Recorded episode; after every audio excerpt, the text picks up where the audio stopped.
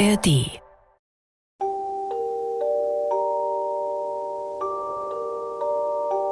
Es war einmal ein Mann und eine Frau. Die hatten in ihrem Hinterhaus ein kleines Fenster. Daraus konnte man in einen prächtigen Garten sehen, der voll der schönsten Blumen und Kräuter stand. Und niemand wagte hineinzugehen, weil er einer Zauberin gehörte, die von aller Welt gefürchtet ward. Eines Tages stand die Frau an diesem Fenster, und da erblickte sie ein Beet, das mit den schönsten Rapunzeln bepflanzt war, und sie sahen so frisch und grün aus, dass sie lüstern ward und das größte Verlangen empfand, von den Rapunzeln zu essen. Der Mann, der seine Frau sehr lieb hatte, wollte ihr den Wunsch nicht abschlagen und stieg also in der Abenddämmerung über die Mauer in den Garten der Zauberin, stach in aller Eile eine Handvoll Rapunzeln und brachte sie seiner Frau. Sie machte sich sogleich Salat daraus und aß sie in voller Begierde auf. Sie hatten ihr aber so, so gut geschmeckt, dass sie den anderen Tag noch dreimal so viel Lust bekam. Der Mann machte sich also in der Abenddämmerung wieder hinab. Als er aber die Mauer herabgeklettert war, erschrak er gewaltig, denn er sah die Zauberin vor sich stehen. Wie kannst du es wagen? sprach sie mit zornigem Blick, in meinen Garten zu steigen und wie ein Dieb mir meine Rapunzeln zu stehlen. Das soll dir schlecht bekommen.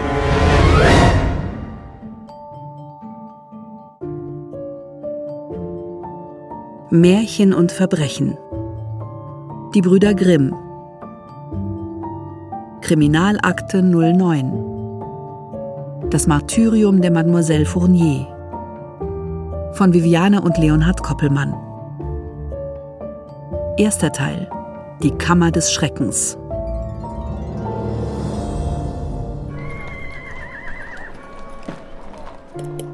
Kassel, den 7. Juli.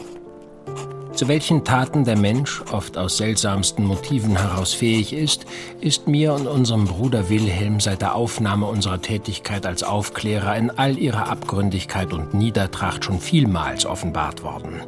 Doch der Reihe nach.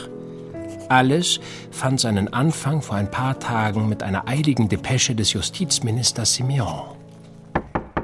Oui, entrez.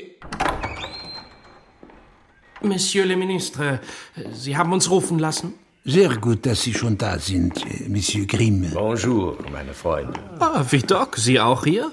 Dann muss es sich ja um eine dringende Angelegenheit handeln. Sie werden es gleich erfahren. Nachdem wir uns zu den beiden Männern gesetzt hatten, überreichte uns der Minister einen Briefumschlag. Hier, lesen Sie. Ich muss Sie hiermit über einen ernsten Vorfall in Kenntnis setzen. Es handelt sich um eine alte Jungfer, die in der Ruine der Saberburg festgehalten wird. Sie ist halb verhungert und lebt seit 15 Jahren von verdorbenen Abfällen und ihrem eigenen Unrat. Großer Gott. Dieser anonyme Brief erreichte uns gestern und ich muss zugeben, dass mich sein Inhalt sehr beunruhigt. Zum gegenwärtigen Zeitpunkt müssen wir unter allen Umständen einen neuerlichen Skandal verhindern. Deshalb bin ich nach eingehender Besprechung mit Monsieur Vidocq zu dem Schluss gekommen, dass Sie sich des Falles annehmen sollen. Überprüfen Sie, ob an diesen ungeheuerlichen Anschuldigungen etwas dran ist. Sie begleiten uns, Monsieur Vidocq? Mais oui, wir sind doch ein vortreffliches Gespann. Hm? No? Äh, Ihr, Minister Simeon, könnt selbstverständlich auf uns und unsere Diskretion zählen. Parfait, bon chance. Und unterrichten Sie mich umgehend über die Ergebnisse Ihrer Unternehmungen. Bien sûr, Monsieur le Ministre. Wir verabschiedeten uns von dem Minister und machten uns umgehend zu der Saberburg auf, die sich irgendwo versteckt im Reinhardswald unweit unserer schönen Stadt Kassel befindet. Wie lange steht diese Burg wohl schon leer? Den desolaten Zustand nach wohl schon seit geraumer Zeit. Offensichtlich hat es hier einmal gebrannt. Kommt, wir gehen rein. Wir stiegen eine gebrochene Steintreppe hinauf und stießen das große Portal auf. Von dem Opt aus ist ja nicht mehr viel übrig. Wir sollten uns aufteilen. Gute Idee. Ich sehe in den Kellerräumen nach. Ich gehe in die oberen Etagen. Dann schaue ich mich hier um und sehe auch in den Nebengelassen nach. Wir durchsuchten Raum für Raum, Ecke für Ecke und hatten bald das Haupthaus komplett ergründet. Nichts. Bei mir auch nicht. Ja. Dann sollten wir uns jetzt den Türmen widmen. Nachdem wir den rechten Turm abgesucht hatten und auch dort nichts Nennenswertes fanden, verblieb nur noch der linke Turm. Ich denke, hier ist auch nichts. Dennoch sollten wir bis zum Dach hochsteigen. Riechen Sie das? Hier muss ein Tier verendet sein. Wir stiegen die enge Treppe des Turmes empor und gelangten schließlich zu einer Tür, die wohl zu der Dachkammer führte. Uns kam ein unmenschlicher Gestank entgegen. Wo sollen wir dennoch reingehen? Ja, natürlich. Wir müssen die Tür aufbrechen. Hm, auf mein Kommando. In Ordnung. Un, deux, trois. Das ist grausam. Fasst euch. Die Frau braucht unsere Hilfe. Als wir in die Dachkammer einbrachen, trafen wir auf ein Bild schrecklichsten Grauens. Inmitten von Unrat und in ihrem eigenen Dreck kauerte die furchtbar abgemagerte Gestalt einer unbekleideten Frau. Der Gestank in dem Raum war kaum auszuhalten. Obwohl wir uns unsere Nasen und Münder zuhielten, begannen sofort unsere Augen zu tränen. Die Unglückliche selbst schlug sich die Hände vors Gesicht, als könnte sie sich so vor uns unsichtbar machen. Wir müssen sie hier rausholen. Ja, sie muss umgehend in ein Spital. Keine Angst. Wir wollen Ihnen nichts tun, gute Frau. Wir holen Sie heraus. Äh, helft mir. Sie klammert sich an ihre verfaulte Strommatratze fest. Gute Frau, lassen Sie los. Wir wollen Ihnen doch nichts Böses. Ihr Körper war von einer getrockneten Kruste aus Exkrementen und Nahrungsresten bedeckt. Überall krabbelten Ratten, Mäuse und allerlei Ungeziefer umher. Die Zustände dort waren unvorstellbar. Können Sie uns verstehen? Sie ist völlig verängstigt. Wer kann es dieser armseligen Kreatur verdenken, nach dem, was ihr ihr widerfahren ist? Wie Doc hatte sie jetzt sicher auf seinen Armen und trug sie vorsichtig die Treppe hinunter. Wilhelm und ich holten inzwischen Hilfe aus dem nahen Weiler und brachten die beklagenswerte Frauensperson sodann mit einem Fuhrwerk in ein Spital. Jetzt blieb uns nur zu hoffen, dass sie nicht zu geschwächt war und die kommenden Tage überstand. Nach der Rückkehr in unsere Wohnung brauchten wir alle erstmal ein großes Glas Weinbrand, um das gerade Erlebte zu verarbeiten. Der ominöse Briefschreiber hat nicht übertrieben. Stellt sich die Frage, wer der Briefschreiber ist. Und wer diese Frau ist? Aber wo sollen wir mit unseren Ermittlungen beginnen? Am Tatort vielleicht? Äh, auch wenn es mir gar nicht behagt. Ich teile Ihre Ansicht. Wir müssen dieses Verlies, diesen, diesen, diesen Ungarturm durchsuchen. Dann ist es beschlossene Sache. Morgen werden wir erneut zu der Burgruine reiten. Hoffen wir, dass wir dort ein erstes Indiz finden. Mit großem Widerwillen, aber entschlossen, das Geheimnis der armen Frau zu lüften, waren wir am nächsten Morgen an den Ort ihrer schrecklichen Gefangenschaft zurückgekehrt und untersuchten nun die kleine Dachkammer eingehend. Dass sie so lange hier hat überleben können, ist mir unbegreiflich. Nicht mal Licht hatte die arme Kreatur. Alles hier ist verrottet und stinkt nach Fäulnis und Tod. Hier, hier ist etwas. Was ist es? Ein Buch. Ein, ein Kinderbuch. La Belle au Bois dormant. Dormant. Ich kenne das Buch. Das ist ein, äh, eine, wie sagt man im Deutschen, äh, ein, ein Märchen von Charles Perrault. Meine Mutter hat mir die Geschichte immer vorgelesen. Was macht ein französisches Märchenbuch an einem Ort wie diesem? Hier steht noch etwas geschrieben. Es ist leider sehr verblasst, aber Versuch es zu entziffern. Re Réponse. Was bedeutet das? Ist das ein Name? Heißt so die unbekannte Gefangene? Das bezweifle ich, Monsieur. Réponse ist eine Pflanze, ein Salat. Comment dites-vous? Äh, äh, Rapunzel, oui, c'est ça. Rapunzel. Was hat das zu bedeuten? Bis auf das Kinderbuch fanden wir nichts weiter in der Dachkammer und waren allesamt froh, als wir diesen schrecklichen Ort alsbald wieder verlassen konnten.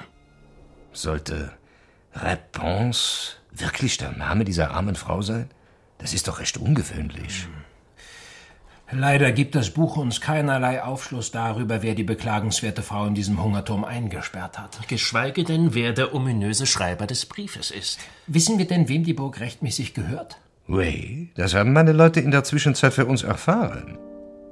Die Saberburg war einst ein Jagdschloss, dessen Besitzer der ehemalige Kurfürst Wilhelm I. von Hessen-Kassel war.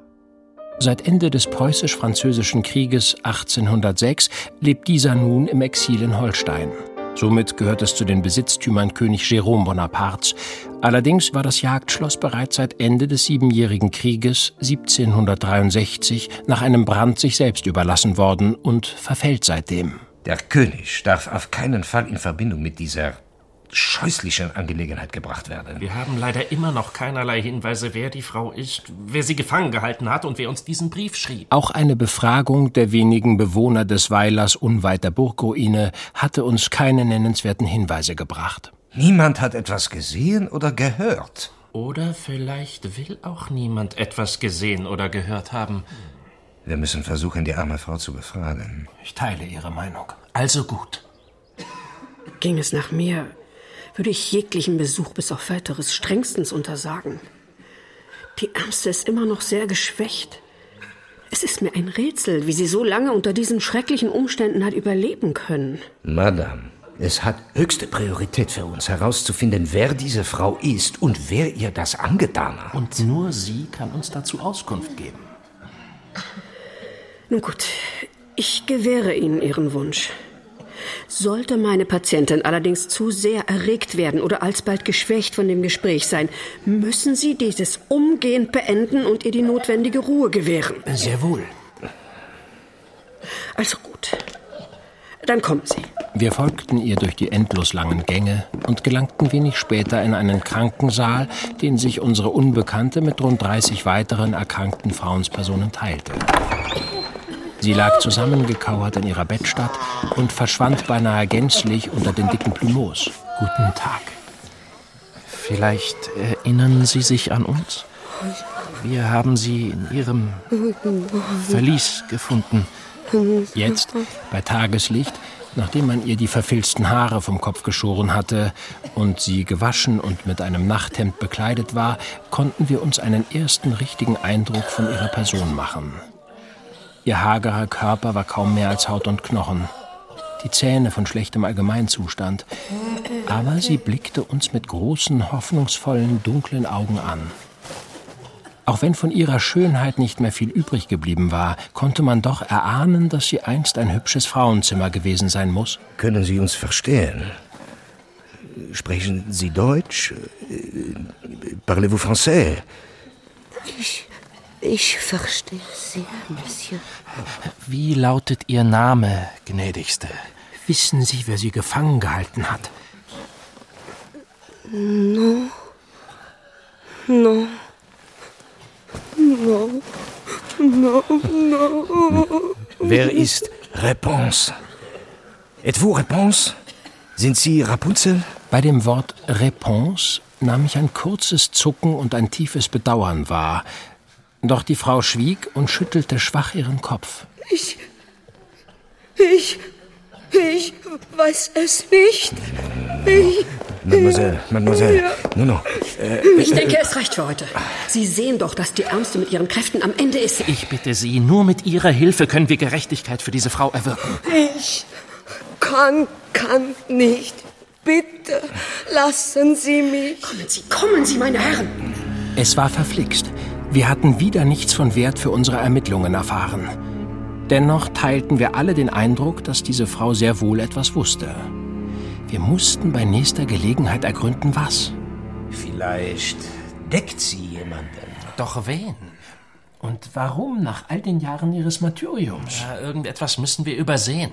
Nur was? Wir haben den Brief und das Buch bereits eingehend untersucht. Unzufrieden über die mangelnden Fortschritte saßen wir nach unserer Rückkehr aus dem Spital in Wilhelms und meinem Wohnzimmer. Niemand hat etwas gesehen oder gehört. Niemand kennt die Frau.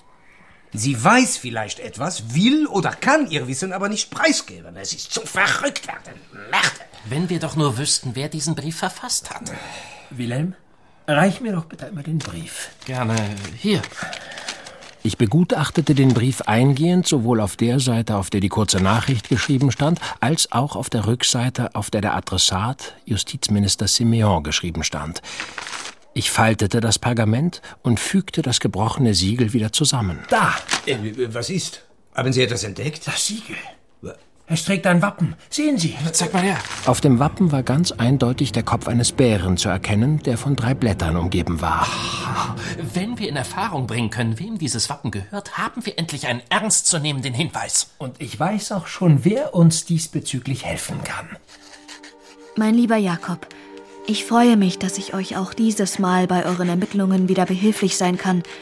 Als ich von dem schrecklichen Schicksal der armen Frau las, brach es mir schier das Herz. Wer ist zu solch einer Tat nur fähig? Glücklicherweise kenne ich das Wappen, welches du so scharfäugig auf dem Siegel identifiziert hast. Es gehört der Familie des Grafen Ludwig Philipp von Braunburg, der auf der Wendelburg unweit der Stadt Hofgeismar residiert. Ich hoffe sehr, dass ihr nun einen Schritt weiterkommt, in euren Bemühungen, diese schreckliche Tat aufzuklären. Richte unserem Wilhelm meine innigsten Grüße aus und vergiss auch unseren treuen Freund Vidok nicht. Alles Liebe von deiner Jenny. Kaum hatte uns Jennys Nachricht erreicht, reisten wir zur nahegelegenen Wendelburg. Die mittelalterliche Burganlage war über die Jahre um ein komfortables, hochherrschaftliches Haupthaus erweitert worden, welches uns einen imposanten Eindruck bot, als wir dieses betraten. Wir wurden vom Hausherrn Graf Ludwig Philipp von Braunburg empfangen. Der hochgewachsene, stattliche Mann hatte die 50 Jahre deutlich überschritten. Tiefe Falten zerfurchten sein Gesicht. Sein schütteres Haar war wohl einst von brauner Farbe, hat nun aber vorwiegend einem stumpfen Grau Platz gemacht. Er taxierte uns mit festem Blick und begrüßte uns reserviert. Meine Herren, was verschafft mir die Ehre Ihres Besuches? Vielen Dank, dass ihr uns empfangt, Graf. Wir untersuchen einen Fall größter Abscheulichkeit und erhoffen uns von euch hilfreiche Hinweise. Nun denn, was wollen Sie von mir erfahren? In der ganz in der Nähe von eurem Domizil befindlichen Saberburg wurde eine Französin über 15 Jahre lang gefangen gehalten. Sie konnte von uns gerettet werden und entkam so ihrem langsamen, siechen Tode. Es ist ja schauerlich. Aber ich weiß nicht, was ich dazu zu sagen hätte. Wir wurden durch einen anonymen Brief auf dieses Verbrechen aufmerksam gemacht. Der Brief trägt im Siegel euer Wappen. Daher fragen wir uns, ob ihr euch gegebenenfalls an eine junge Französin erinnern könnt, die vor 15 Jahren in eurem Hause gelebt, gearbeitet oder dieses besucht hatte. Sagt euch vielleicht der Name Réponse etwas? Ja.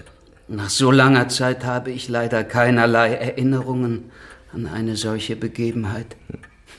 Und mir will auch keine Französin einfallen, die auf ihre vage Beschreibung passt. Réponse. Auch der Name sagt mir leider nichts. Das ist sehr bedauerlich. Habt ihr etwas dagegen, wenn wir euer Personal in dieser Angelegenheit befragen? Nur zu. Ich wüsste zwar nicht, zu welchem Nutzen das sein sollte. Aber bitte, Vielen Dank. Die Befragung des Personals brachte uns leider auch keinen neuen Hinweis. So waren wir schon dabei, die Burg zu verlassen, als uns eine alte Magd aufhielt.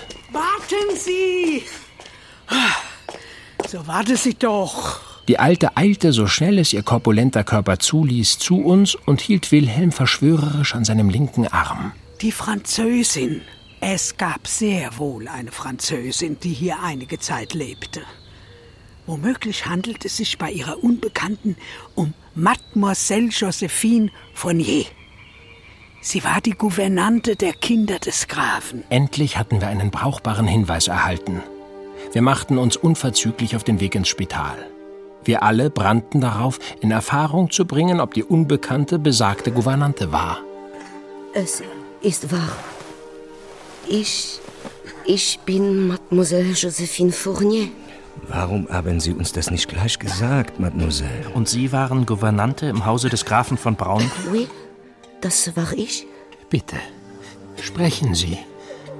Ich war im Alter von 22 Jahren als Gouvernante zur Familie des Grafen gekommen, um mich um die jüngsten drei der Kinder zu kümmern. Bertha Louise war damals vier Jahre alt. Anna Christina war bereits sechs Jahre und der Junge, Wolf Agen, war acht Jahre. Sie sagten, Sie kümmerten sich nur um die jüngeren der Kinder. Gab es noch ältere Kinder? Es, es gab noch einen älteren Sohn. Ermann. Er war das Mündel der Gräfin, der Sohn ihrer verstorbenen Schwester. Ich hatte kaum Kontakt zu ihm. Er muss damals ungefähr 19 Jahre alt gewesen sein. Aber ich habe ihn noch selten gesehen. Was waren Ihre Aufgaben als Gouvernante? Ich unterrichtete die Kinder in französischer Sprache und Latein. Ich lehrte sie das Schreiben und Rechnen. Zudem bekamen die Mädchen Unterricht in Anstand und Benimm für das Leben bei Offe. Wie war Ihr Verhältnis zu den Kindern? Ich habe die drei schnell in mein Herz geschlossen und wir verstanden uns vortrefflich. Meine Anstellung war gut.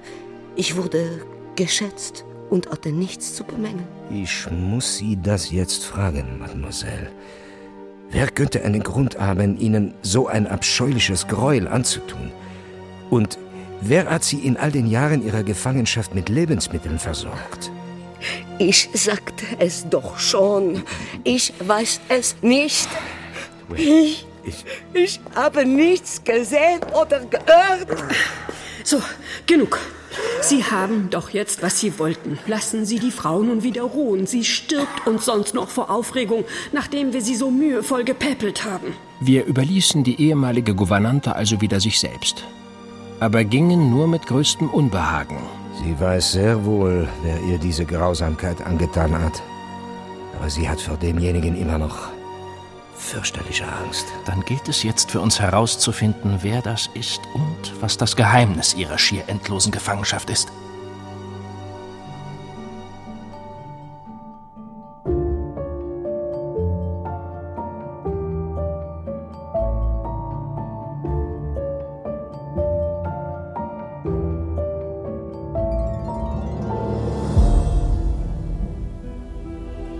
Als die böse Zauberin ihn im Garten gestellt hatte, bettelte der arme Mann, Lasst Gnade für Recht ergehen. Da sprach die Zauberin zu ihm, Du musst mir das Kind geben, das deine Frau bald zur Welt bringen wird. Der Mann sagte in der Angst alles zu, und tatsächlich empfing die Frau bald ein Kind. Doch sogleich erschien die Zauberin, dem Kinde den Namen Rapunzel und nahm es mit sich fort. Als es zwölf Jahre alt war, schloss es die Zauberin in einen Turm, der in einem Walde lag und weder Treppe noch Türe hatte. Nur ganz oben war ein kleines Fensterchen. Wenn die Zauberin hinein wollte, so stellte sie sich hin und rief Rapunzel, Rapunzel. Lass mir dein Haar herunter. Rapunzel hatte lange, prächtige Haare. Wenn sie nun die Stimme der Zauberin vernahm, so band sie ihre Zöpfe los, wickelte sie oben um einen Fensterhaken und dann fielen die Haare tief herunter und die Zauberin stieg daran hinauf. Nach ein paar Jahren trug es sich zu, dass der Sohn des Königs durch den Wald ritt und an dem Turm vorüberkam. Da hörte er einen Gesang, der war so lieblich, dass er stillhielt und horchte. Das war Rapunzel, die in ihrer Einsamkeit sich die Zeit vertrieb, ihre süße Stimme erschallen zu lassen. Der Königssohn wollte zu ihr hinaufsteigen und suchte nach einer Türe des Turms aber es war keine zu finden.